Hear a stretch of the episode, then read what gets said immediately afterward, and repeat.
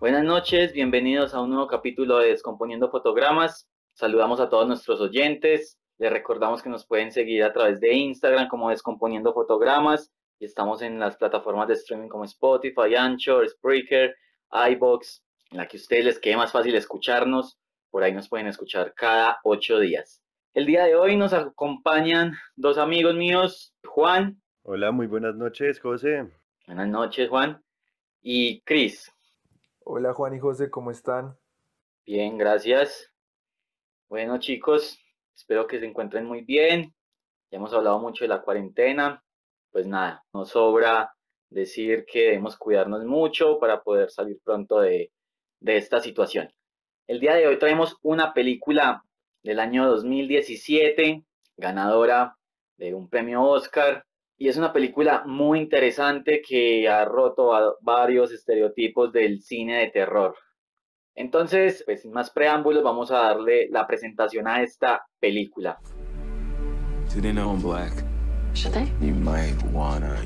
Bueno, José, eh, mis queridos oyentes, el día de hoy vamos a hablar de una película que lleva el título de Get Out.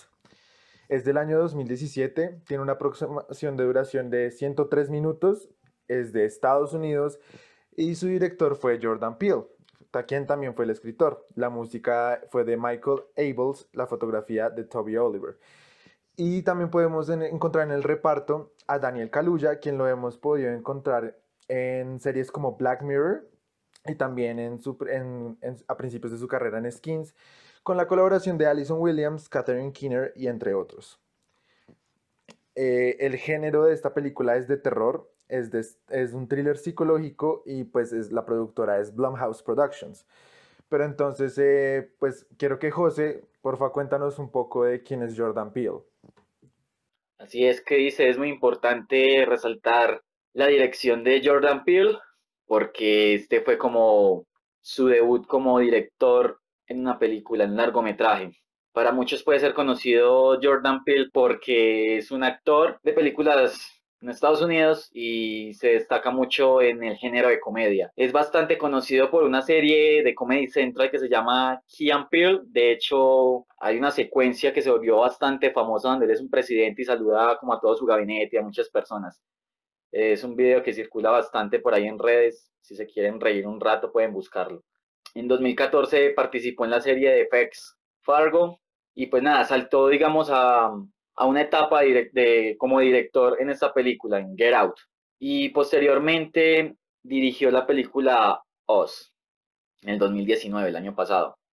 Digamos que él fue una gran sorpresa en los premios Oscar del 2018 tras llevarse el galardón a mejor guion por la película Get Out y es que es como una pequeña revolución que él hace al, género. Es muy importante tener esto en cuenta porque vamos a hablar un poco de, esto mucho más adelante en el programa. Entonces, para que nos adentremos un poco más en lo que es Get Out, pues es importante contar un poco de, de, qué va esta película. Esta película se trata sobre Chris y su novia Rose, que han llegado a un momento, un fin de semana, donde deciden o ella convence a su novio de que conozca a, la familia de ella. Y todo parece relativamente bien en la ciudad, pero cuando llegan a, la reunión familiar, poco a poco Chris se va dando cuenta que toda la familia y los amigos de la familia actúan de manera muy extraña. Se ve metido en una serie de situaciones que lo hacen dudar mucho de, de toda la familia, incluso de Rose, y tiene un desenlace pues revelador e impactante. Después de conocer un poco lo que es la historia, pues es importante hablar cuál es el eje central y el tema de, esta película. Entonces, Chris, por favor, háblanos un poco de esto. Sorry, man. Get out! Yo!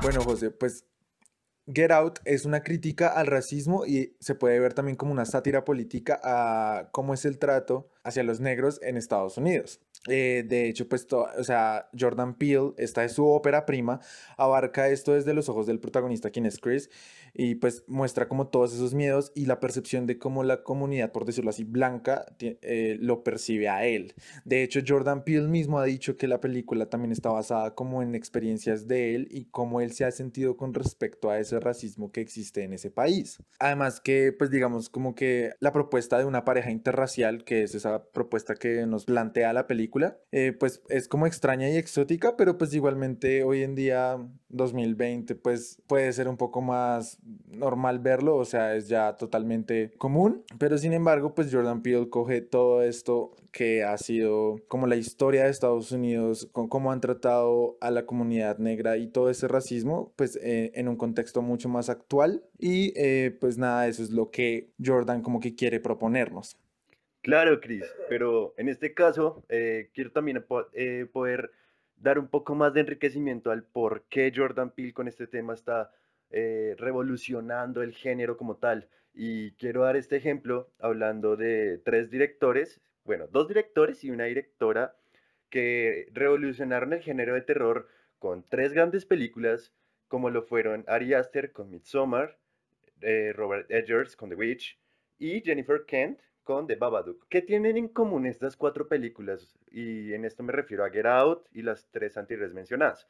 Las tres revolucionaron el género de terror. Las tres siguen mostrándonos que se puede lograr mucho más causando ese, ese sentimiento, esa sensación de incomodidad al espectador que llenándolo de jumpscares que son bastante predecibles, llenándolos con un ritmo que no logra envolver una gran totalidad a su audiencia. En el caso de Babadook, Jennifer Kent es una directora la cual logró un gran avance en el, en el caso de poder mostrarnos lo que de verdad se siente ser una madre soltera desesperada ante la situación de un monstruo, de un libro que quiere apoderarse de ella y que nos muestra lo que realmente es la ansiedad y que genera esa incomodidad con la ansiedad de una madre soltera.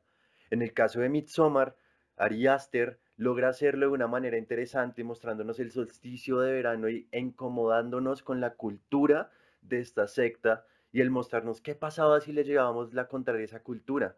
Y como es el caso de Robert Edgers en The Witch, nos logra mostrar una gran, gran incomodidad y una gran tensión con un ritmo lento.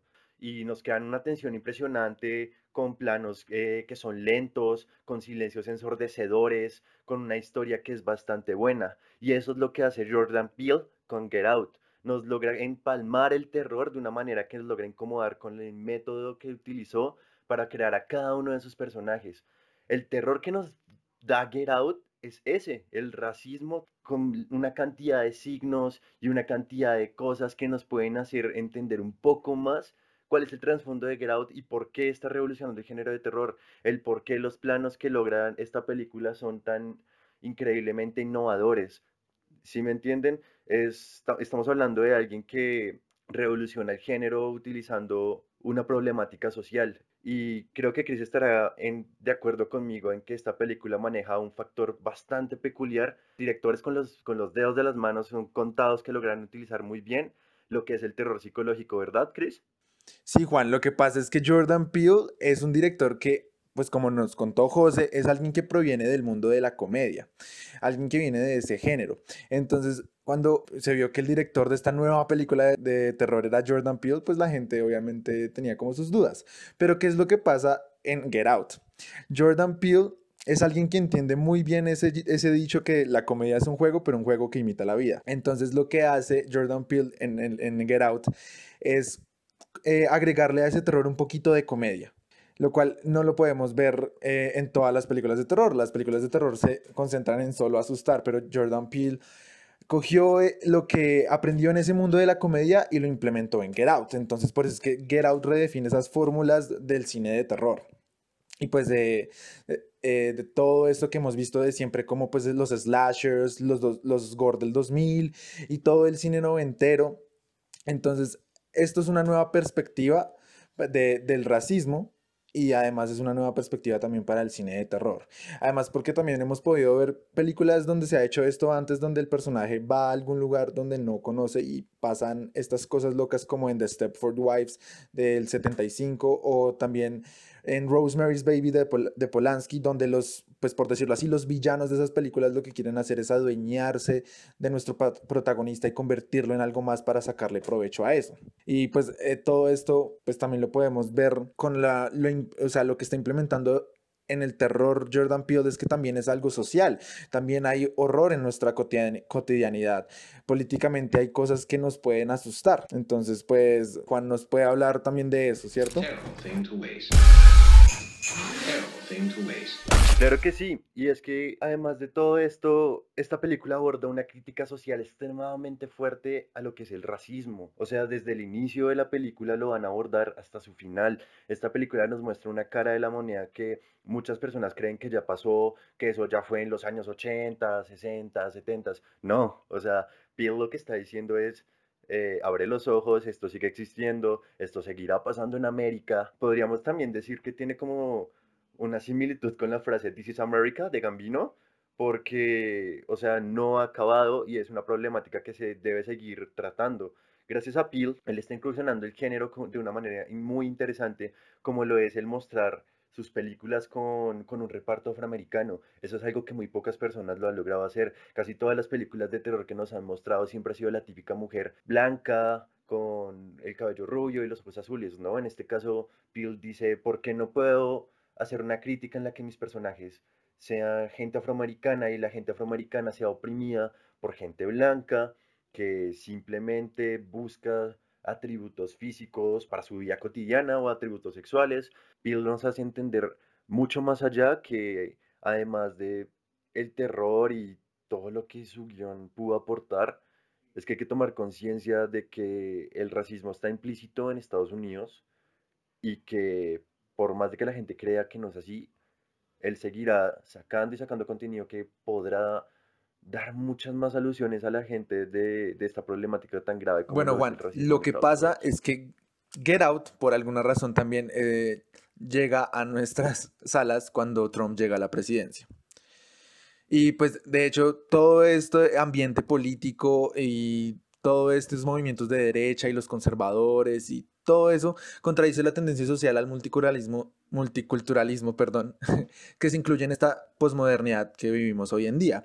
Además, no es la primera vez también que, o sea, este mismo año, en 2017, también pudimos ver algo de ese horror social en una serie de antología de terror que se llama American Horror Story. La séptima temporada también trató algún tema de, de, eh, de horror dentro de esa política social con lo de Trump. Pero es que también esto de Get Out nos muestra cómo, cómo siempre hay una hipocresía dentro del hombre liberal blanco. Hablemos de los personajes específicamente como la familia de, la, novia de Chris. su nombre es Rose y pues ellos son como descendientes europeos. Además son racistas porque pues no es como que aprecien solo las características físicas y de, de la raza afroamericana, pero no idolatran como su intelectualidad. O sea, pueden que digan como sí, los negros son mejores físicamente, pero intelectualmente no lo son. Nosotros somos mejores. Entonces, por eso es que hay como siempre un debate con el término de la negrofilia, porque la negrofilia es como ese, ese deseo por la cultura negra, pero pues la negrofilia se puede diferenciar tanto como en adorarlos por, por, por su físico o simplemente verlos como animales que no piensan.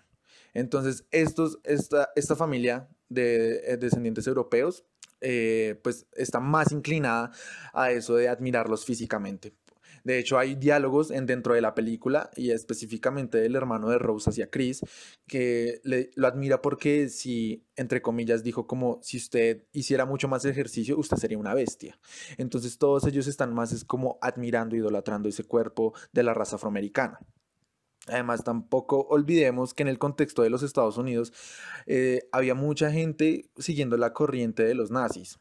Entonces, eh, así como el hombre liberal blanco, entre comillas, despiadaba a los, a los judíos y algunas otras razas, pues este, este movimiento de, contra, contra la raza afroamericana también se da mucho en Estados Unidos. Entonces, desde tiempos inmemoriales, como que Estados Unidos siempre ha tenido como conflictos dentro de, sus, eh, de su ámbito social y se puede ver como ese rechazo y envidia hacia lo que no es parte de tu círculo cercano. Entonces, también podemos ver cómo estos personajes de la familia de Rose solo se aman entre ellos, pero lo que no es ellos no está bien. Y además, entonces Jordan Peele muestra esto, eh, o sea, usa este, este factor para provocar terror. Pero entonces todo esto de, como este contexto racista, eh, pues viene desde algo que se conoce como las leyes de Jim Crow.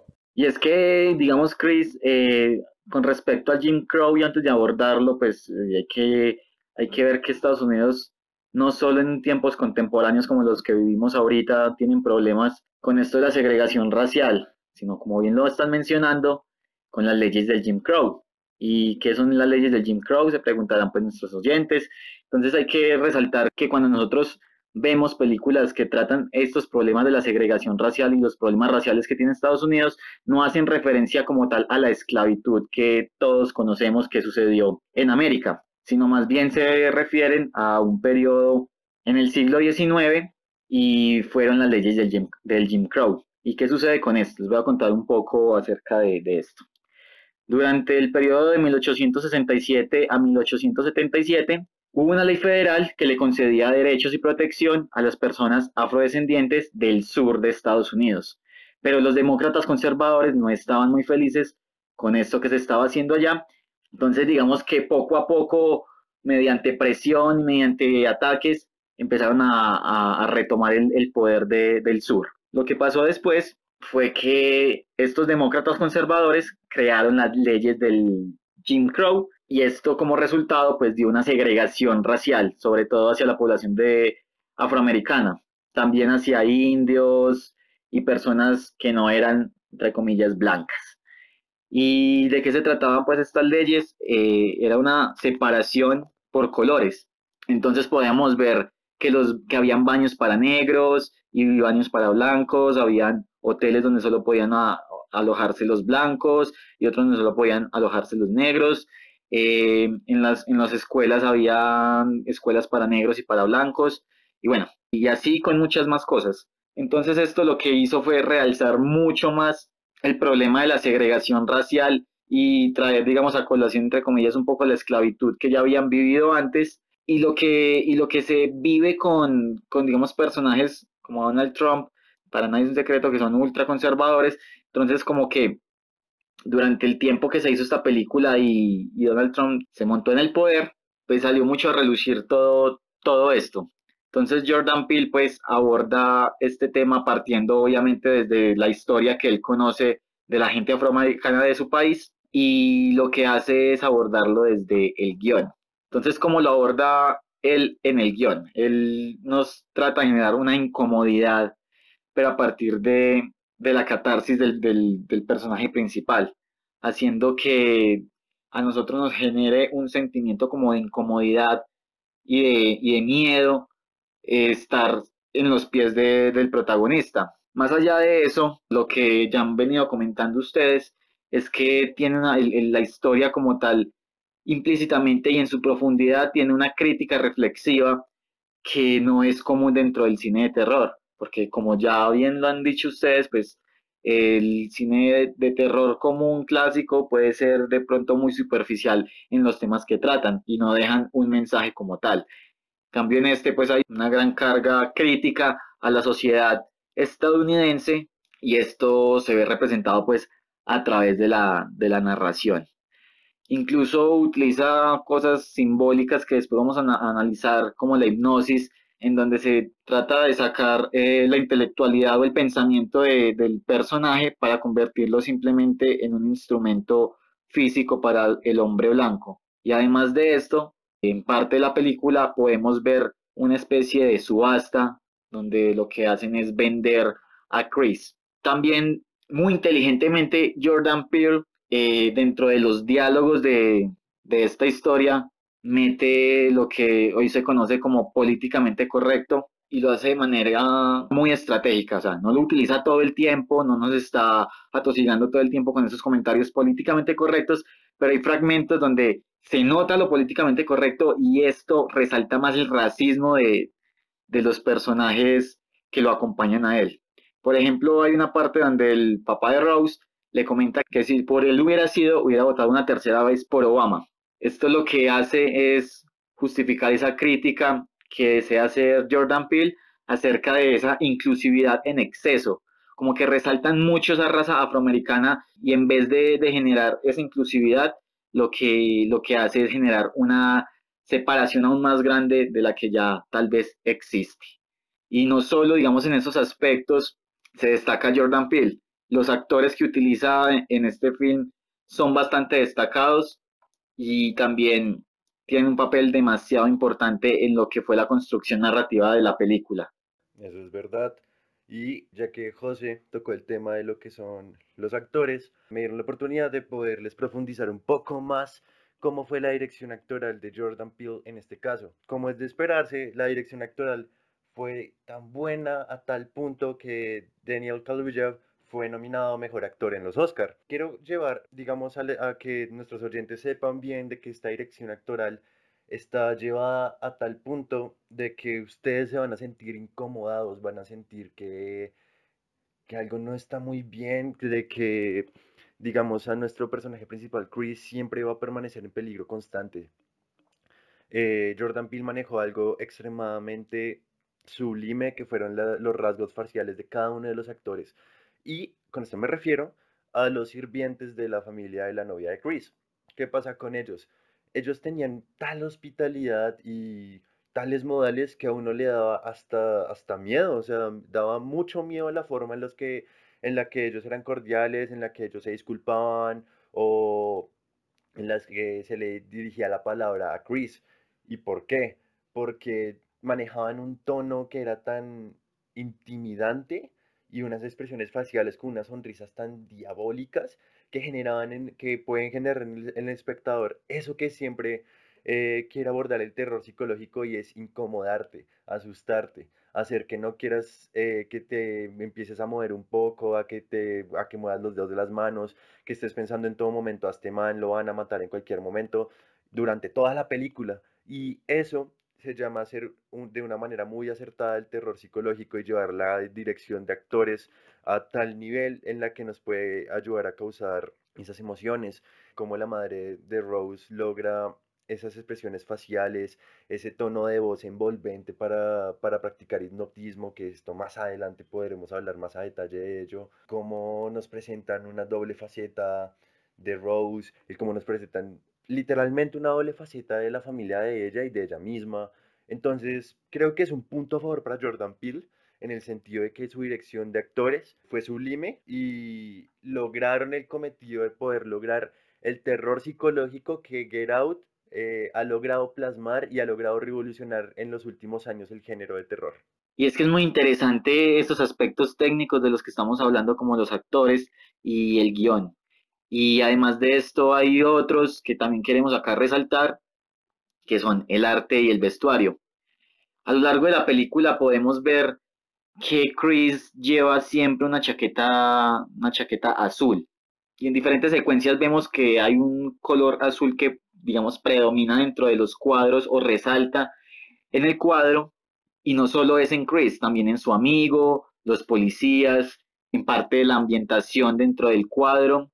Entonces podemos como encontrar y darle un significado a este azul. Y una de las interpretaciones es que este azul significa la libertad, lealtad, la armonía, la fidelidad y la verdad. Y este color también pues se puede asociar a la fuerza y a la autoridad, como lo podemos ver en la película. También hay un, hay un color que, que, destaca durante gran parte de una secuencia y es el color negro. Y este color negro es utilizado por las personas blancas. Y esto es otra, otro de los mensajes que pone Jordan Peele porque digamos que se atribuye a, a, una supremacía del hombre blanco sobre el hombre negro. Durante esta secuencia que les digo, es el hombre blanco quien parece tener el control de toda la situación. Y por último, y no menos importante, En esta misma secuencia hay personajes que tienen en su vestuario el color rojo y este color rojo nos, nos empieza a develar como ese secreto que se está guardando en esa casa, pero que todavía no ha sido revelado. Y, y, es un color rojo que por primera vez vemos usando a su novia Rose, que antes utilizaba un color azul. Y lo que este color nos quiere mostrar, nos quiere simbolizar, es la guerra, la casa y el sacrificio. Pues si nos ponemos y observamos esta secuencia con detalle, podemos ver que el color rojo solamente lo, lo, usan las personas de, de color blanco, mientras que ningún personaje afroamericano tiene ninguna prenda roja. En estos aspectos técnicos que podemos resaltar dentro de, de, la, de la película, hay dos que sobresalen mucho también y que hacen que la narración y la historia nos envuelva y nos sumerja en la situación que está viviendo Grace. Y estos son el montaje y la banda sonora. Claro que sí, el montaje y la banda sonora son dos de los factores que logran también darle esa gran fuerza a Get Out y es porque esta película va en un ritmo que se lo, se lo puede denominar un crescendo. Eh, para contextualizar la audiencia, el crescendo es en la música cuando la tonalidad va creciendo y creciendo y creciendo y creciendo. Esto mismo pasa con el montaje. La película comienza con un, con un ritmo un poco suave, contextualizándonos un poco la vida de Chris, también su banda sonora es un reggae tranquilo, relajado. Estamos viendo a Nueva York, estamos viendo a un afroamericano más del promedio en su apartamento con su novia y ambos pues planean el viaje. Hasta aquí va todo bien. Este montaje comienza a ir subiendo y subiendo y subiendo y subiendo mucho más su intensidad y las bandas sonoras empiezan a envolvernos mucho más con una música que logra dar bastante suspenso y bastante fuerza a las escenas de tal forma en la que, las, en la que nos puedan hacer estresarnos un poco y, y siempre estar alertas en todo momento a la pantalla. Y eso es algo muy importante de lo, que se tiene que tener en cuenta al momento de hacer terror, mantener a tu audiencia alerta. Esto es lo que se logra con el montaje y la banda sonora en Get Out. Las escenas de en cuanto a los obreros o a los sirvientes de la familia de Rose, siempre son escenas en que el ritmo se torna un poco lento para causar precisamente la incomodidad a la que yo les he venido hablando anteriormente. Y de que, ¿qué? De que cuando ya estamos hablando de las escenas que son explícitamente en que hablan de racismo, que hablan un poco de hacer siempre ver a, los negros como esa facción por debajo de los blancos. El ritmo va un poco acelerado, se empiezan a escuchar en algunas escenas unos violines o unos chelines que son un poco tensionantes, como es en el momento que se puede revelar la, la otra faceta de la familia de Rose, como lo estamos hablando en el punto medio de la película cuando Chris se junta con otra persona afroamericana y esta persona afroamericana cae en un, digámoslo, un despertar por el flash de su cámara y el ritmo nuevamente en el montaje cambia junto con la banda sonora y es en donde escuchamos ese título, Get Out, huye, porque eso es lo que estamos tratando de hacer con este montaje, que la gente siempre se sienta tensionada y justo en ese momento es en donde de verdad el espectador va a decir, ok, esto no está bien, algo va a pasar y en cualquier momento al pobre Chris le van a hacer algo.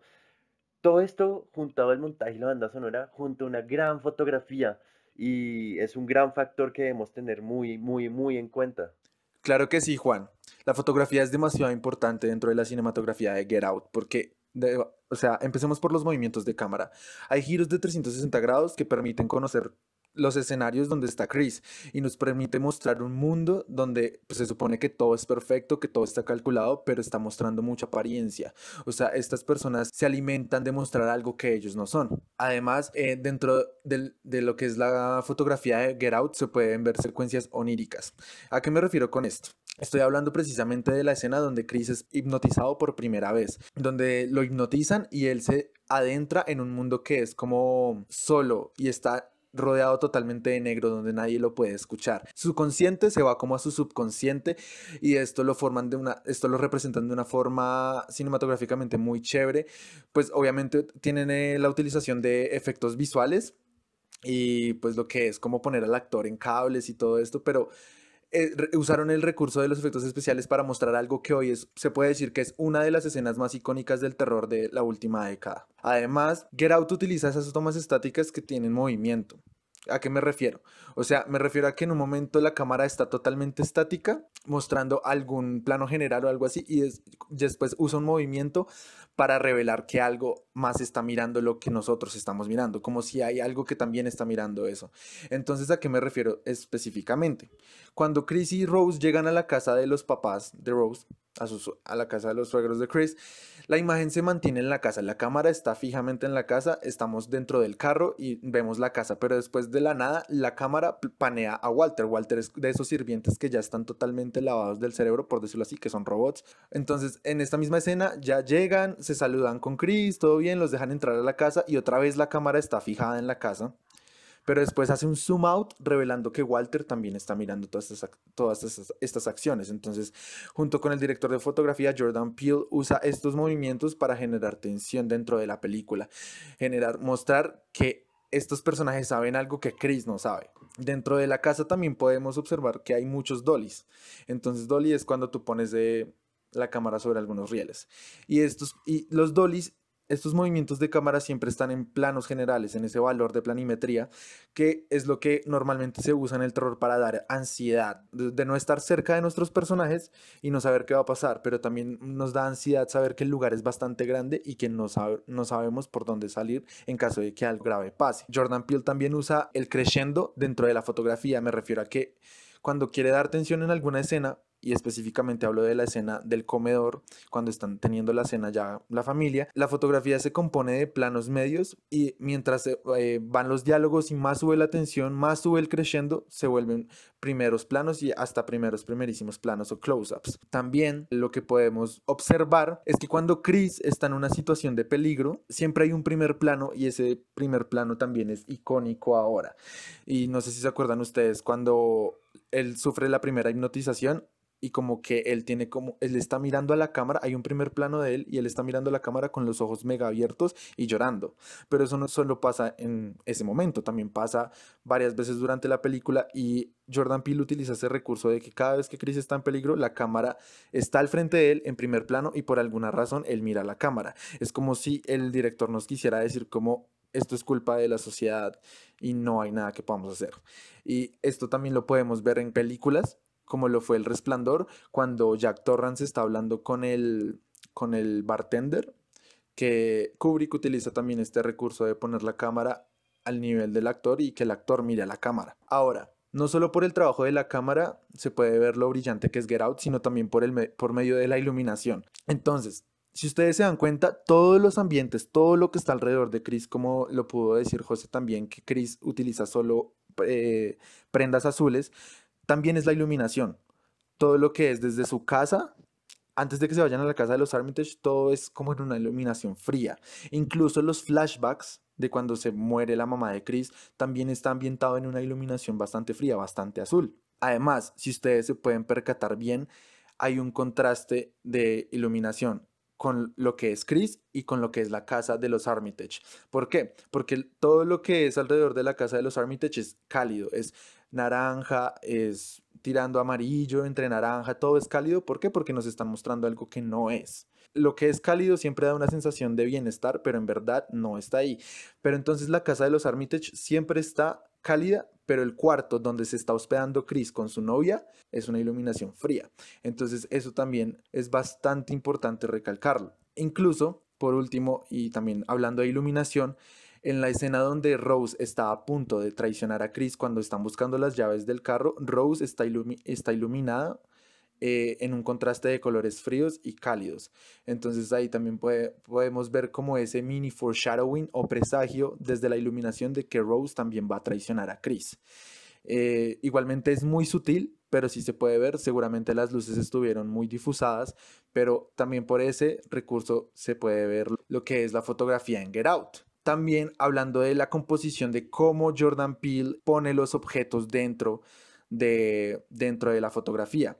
Les quiero hablar un poco de también cómo, no sé si se acuerdan que él usa, él siempre pone objetos dentro de la composición para, para dar presagios o para generar, eh, marcar esa línea de, entre los blancos y, los, y lo que es de color. ¿A qué me refiero? Hay una escena muy breve, muy breve, y es que eh, mientras, eh, cuando ya todo, cuando ya Chris está a punto de ser pasado a la cirugía y todo esto, Rose, quien ya está como en una vestimenta muy blanca, eh, está como consumiendo algo y es Fruit Loops con leche. Pero tú usualmente comes el cereal en un plato y le echas la leche encima. Pero esta vez Jordan Peele decidió usar estos, estos objetos puso los Fruit Loops en un lado y la leche en el otro, como tratando de explicarnos en un aspecto muy simbólico que lo blanco no se va a mezclar con lo de color, porque sabemos que los Fruit Loops son, son de mucho color, pero la leche es blanca. Entonces también como que dentro de la fotografía hay aspectos simbólicos y también hay otros aspectos simbólicos. Así es, podemos encontrar muchos aspectos simbólicos alrededor de toda esta película y entonces vamos a hablar un poquito acerca de, varios aspectos simbólicos que encontramos y que nos parecieron muy interesantes analizarlos acá en Descomponiendo Fotogramas. Uno de ellos, acerca de lo que les contaba ahorita, acerca del Jim Crow, y es este, este pisoteo a los derechos de las personas de color en Estados Unidos. Y entonces, en referencia a esto, pues podemos encontrar una conexión y una simbología entre la hipnosis y estas leyes. Lo que representa la hipnosis como tal es como una invasión al cuerpo de la persona afroamericana y de quitarle la mente para volverlo en un sirviente de los blancos, que era exactamente lo que buscaban los blancos con las leyes del Jim Crow en esta época. Vale, y además de esto, otro aspecto que, que vale la pena mencionar eh, son las fotografías que nos enseñan al principio de, de Get Out. Y estas fotografías son contextualizadas en que Chris es un fotógrafo de, de la ciudad de Nueva York, su pasión es esta, desde un inicio siempre nos han mostrado ese, como presentándonos a Chris como persona afroamericana, fotógrafa, fotógrafo en este caso, y tiene un elemento particular. Estas fotografías que nos están mostrando en la presentación son a blanco y negro. Y por supuesto, esto tiene que ver en que cada una de ellas, la piel negra siempre es contrastada por un elemento blanco. Si lo podemos detallar al principio, podemos ver que hay una persona negra con un perro blanco jadeando de esa, de esa, de esa cadena. También hay una persona negra caminando por, una, por un lado en donde hay unos grafitis. Precisamente estos grafitis también es una nube blanca y una nube negra. También vemos aquí como unas personas que tiene eh, a una mujer embarazada que por delante suyo tiene un hombre de color con una camiseta blanca. Para terminar la secuencia también podemos ver a una niña, a una niña blanca que viste una, una prenda negra y sostiene una máscara en su rostro. Se hace una analogía a Rose. ¿Y por qué? Pues porque, como ya lo he dicho antes, antes Chris, Rose siempre ha sido de una faceta doble, doble cara y siempre estuvo oculta tras la máscara, haciendo creer que ella de verdad amaba a Chris, que él era el hombre de su vida, cuando en realidad simplemente fue una persona más. Eso no es todo, hay muchos elementos simbólicos en esta película y ¿por qué no? ¿Por qué no mencionar el, el que tienen que ver aquí los lo, lo, el, el ciervo, ¿verdad, José? Así es, Juan hay un símbolo y una metáfora que encontramos alrededor de los ciervos o del ciervo, pues que podemos ver en varias partes de, esta película. Y es bien interesante lo que se puede encontrar alrededor de esto. Acaba un poco de spoiler. Hay una secuencia donde Van en carretera, eh, Rose y Chris, y por accidente atropellan un ciervo. Esto al principio parece no tener como una conexión con la película, salvo pues el shock que puede representar para Chris. Pero después esto se transforma con una anécdota para contar en la casa de la familia de Rose y el padre hace un comentario respecto a los ciervos y dice que todos los ciervos deberían morir y extinguirse. Y si seguimos viendo la película, más adelante vemos encuadres con cabezas de ciervos colgados en las paredes de, esta casa. ¿Qué relación podemos encontrar en esto? Y es que el padre de Rose muestra su racismo, lo, lo exhibe al mundo a través del odio que le tiene a los ciervos. Además porque si bien sabemos que en inglés pues ciervo se dice buck, hay un término que se utilizaba para, para describir a estos animales que, que era el black buck y hacía referencia también un estereotipo afroamericano de personas grandes y fuertes. Entonces, como que implícitamente dentro del subtexto, eh, Jordan Peele también nos va mostrando un poco acerca de lo que él nos quiere mostrar y la verdadera crítica y el verdadero tema de toda esta película. Bueno, además, aparte de esos símbolos, hay otro, como yo les comentaba, dentro de lo que era la fotografía que se ha convertido en algo icónico y es el mismísimo lugar hundido o The Sunken Place. ¿Cuál es la simbología de, este Sunken Place o de este lugar hundido? Resulta que Jordan Peele, por medio de las redes sociales, eh, creo que fue Twitter, sí, fue Twitter, por medio de un tweet, eh, le preguntaron a él qué significa eh, ese lugar hundido. Y él, por, por medio de ese tweet, respondió que The Sunken Place se refiere a a que estamos marginados. Me refiero exactamente a que cuando tú estás marginado, tú estás simplemente, así como Chris, viendo solamente lo que pasa por la pantalla y tu voz no vale. Tú solo estás ahí detrás, viendo como espectador lo que está pasando, pero por más de que grites, por más de que hagas algo, tus acciones o tu voz no valen. Solo eres un espectador, estás marginado. Entonces por eso es que esta escena demuestra tanto como fotográficamente y simbólicamente que Chris se va a su subconsciente y lo que, y lo que está por fuera de él, por fuera de su mente, lo ve por medio de una pantalla, solo es un espectador y nada más. ¿Qué otros símbolos podemos ver? Aparte del venado está el té. Por ejemplo, en, lo que es el mundo de la hipnosis se utiliza el té siempre como una actividad que además no solo es para hipnotizar, sino también como una actividad de clase, una actividad refinada que no hace ningún daño. Pero el té lo podemos ver como algo que genera conflictos políticos dentro de la historia, como lo, lo que fue la fiesta de té de Boston, que fue lo que ayudó a iniciar la guerra revolucionaria americana. Entre otros símbolos podemos ver el algodón. Acaba un pequeño spoiler, y lo que pasa es que cuando Chris está atado a la silla y está a punto de ser como, por decirlo así, borrado totalmente, ya, le van a, ya, ya lo van a, por decirlo así, a poseer, ya van a ser dueños de su cuerpo, él tiene que escuchar otro elemento que lo va a quitarle totalmente su control sobre la mente, pero él evita esto y puede salir eh, victorioso por medio del algodón, por un algodón que encuentra en la silla esa que está atada, y ese algodón se lo mete a los oídos para, para evitar escuchar esa hipnosis que le están haciendo. Esto es algo simbólico, ¿por qué? Porque em, en lo que es la historia norteamericana, en el viejo sur de los Estados Unidos, en lo que, en lo que era la esclavitud, lo que más, la tarea, una de las tareas más grandes de los esclavos era pues recoger eh, algodón. Entonces podemos ver que en este caso, en Get Out, usan ese elemento de esclavitud para poder ayudarle a Chris a salir victorioso y no ser esclavo de los Armitage. Son súper interesantes todos estos datos simbólicos que, nos, que estamos compartiendo. Y para terminar, digamos, esta parte de, de toda la simbología que maneja Get Out, pues cabe resaltar que dentro de la secuencia final de la película, eh, se pasa un video muy viejo que es visto por Chris, en el cual menciona un término, el cual es coagula. Y este concepto hace referencia a la alquimia. ¿Pero qué es? Pues según el latín, viene de los términos solve y coagula, disolver y coagular, que significa que algo debe ser primero destruido para recomponerse en algo nuevo. Y esta es la teoría que manejan estos sectarios blancos para poder ejercer la segregación y para poder ejercer sobre Chris y sobre las personas negras que se ven en la película. Y como estos podemos encontrar muchos más símbolos que ustedes también pueden verlos, compartirnoslos y nosotros vamos a estar bien atentos si alguno quiere compartirnos algo de eso. Pero ya para pasar a otro tema y para ir terminando nuestro programa, pues vamos a hablar un poco de lo que dijeron los críticos acerca de la película y de Jordan Peele. Claro que sí, José. Las críticas lo que más aprecian de Jordan Peele en este filme es cómo es alguien que, lo que les comentábamos antes, cómo es alguien que viene del mundo de ser un comediante y poder transformar y usar esa comedia también para ligarla con lo que es el cine de terror.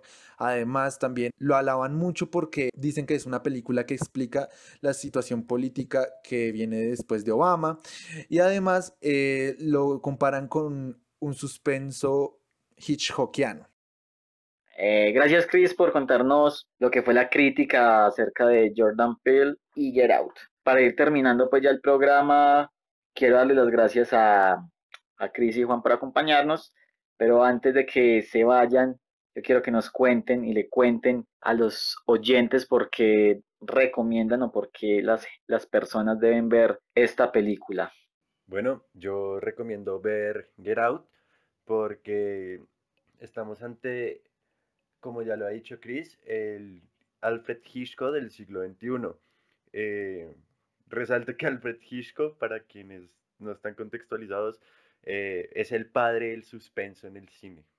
Entonces, de verdad vale mucho la pena conocer a este nuevo director que tiene mucho, mucho de qué hablar. Y esta es una gran película que le recomiendo a todo el mundo, que de verdad los va a dejar con la boca abierta, con más de un susto, porque de verdad es muy buena. Bueno, queridos oyentes, yo les quiero recomendar Get Out porque es una película. Hay, primero que todo, hay que acordarse que el terror vino siendo sobre algo que son los monstruos fantasiosos, sobre los vampiros, los hombres lobo, las brujas, pero Get Out nos demuestra una vez más que la realidad supera la ficción y esto es terror social, lo cual es mucho más tenebroso ya que pasa en nuestra vida cotidiana. Entonces, vayan y péguenle un vistazo. Así es, ahí tienen pues la recomendación para que vayan y vean Get Out, disfruten de esa gran película que nos regaló Jordan Peele. Y no siendo más, pues muchas gracias a todos nuestros oyentes. De nuevo, gracias a Juan y a Chris por hacer parte de Descomponiendo Fotogramas. Les recordamos que nos pueden seguir, nos pueden dar sus opiniones en redes sociales. Los esperamos dentro de ocho días con un nuevo capítulo. Y antes de irnos, los dejamos con las palabras de Daniel Mone. Hola Descomponiendo Fotogramas, acá su profesor Daniel Monge. Me encantó el programa y me encantó también Get Out. Es una película que definitivamente tiene muchísimas capas que analizar, ¿no? Hay una cuestión uh, que quería problematizar con ustedes eh, el día de hoy y es sobre el problema de la representación de las diferentes profesiones en el cine, en particular en Get Out, en el caso de los profesionales de la salud mental. Porque, como hemos visto en la película, eh, una de las principales malvadas de la película tiene la profesión de psiquiatra y como psiquiatra puede manipular las mentes de las personas, ¿no? Esto nosotros hemos visto cómo es utilizado como un dispositivo narrativo en muchísimas películas norteamericanas. Entonces me puse como a investigar un poquito y, y, ese poder que tienen los psicólogos y psiquiatras sobre la mente, cómo ha sido usado. Encontré dos arquetipos que se utilizan generalmente en el audiovisual para representar a los psicólogos y psiquiatras. Por un lado se les representa con el arquetipo del destructor o con el arquetipo del bufón. El arquetipo del destructor lo encontramos en películas y en personajes como um, Hannibal Lecter en El silencio de los inocentes. No sé si recuerdan, él es un psiquiatra que conoce también la psique humana que puede manipular a la gente. Uh, también tenemos el Dr. Brodsky en La Naranja Mecánica, que a través de, de todas sus, sus, técnicas científicas quiere manipular la mente de, de, Alex. O el Dr. Brooke en Alguien voló sobre el nido cuco, que eh, es el que utiliza el aparato médico para, para subyugar al protagonista, ¿no? el personaje de Jack Nicholson. Como se dan cuenta, en este en este arquetipo, nosotros lo que estamos viendo son personajes que hacen mover la trama a través de la destrucción o a través del ataque a nuestro protagonista. Y lo hacen gracias a que tienen como un poder malévolo y diabólico en su, en su poder. Por el otro lado tenemos el, el, estereotipo del bufón y si ustedes se dan cuenta el estereotipo del bufón es usado en personajes como el Dr. Fraser Crane y su hermano Niles en, en Fraser que era un sitcom muy famoso en los noventas o como el Dr. Sobel en Analízame en la que Billy Crystal interpreta este, este eh, psicotera, psico, psicoterapeuta freudiano, neoyorquino, judío, y como que es, eso, eso, forma parte ¿no? también del estereotipo de, de, este tipo de profesional, así como en Cinecdo que la doctora Madeleine Gavis, ¿cierto? Que también tiene esta forma de aproximarse al otro. Entonces, eh, si ustedes se dan cuenta, en el cine norteamericano hay como dos tendencias. O por un lado vamos a hacer lo que hacen acá en Get Out, en que, en que nuestra psiquiatra es malvada y diabólica y tiene el poder, y tiene un gigantesco poder casi mágico sobre la mente o vamos a utilizarlas en el papel del bufón, o sea, son psicoterapeutas que no son capaces de psicoanalizarse a sí mismos y que no son capaces de mejorar como personas. Entonces tenemos estas dos que cosas que parecen ser posibilidades únicas. Get Out es una película que en muchísimos aspectos es súper revolucionaria, que difiere mucho de otras películas de su género, pero que todavía se mantiene dentro del espectro estadounidense de los personajes. Entonces la invitación que yo quiero hacerles a ustedes es a que nos aproximemos a la creación de personajes como liberándonos de estos clichés. No porque un psicólogo sea psicólogo tiene que comportarse o como el destructor o como el bufón. No porque un mecánico sea mecánico tiene que comportarse de la manera que se espera un mecánico. Los personajes pueden ser diferentes, ¿no? Y justamente una película que trata sobre esa diferencia, una película que trata sobre esas posibilidades de ser otra cosa de lo que aparentemente se es, aún así todavía como que recurre a estos clichés. Entonces yo los invito a que, a que, a que veamos esta película como un ejemplo a seguir, pero más, que todo como un límite que sobrepasar. Este es un buen, este es un buen previo, nosotros tenemos que llegar más adelante.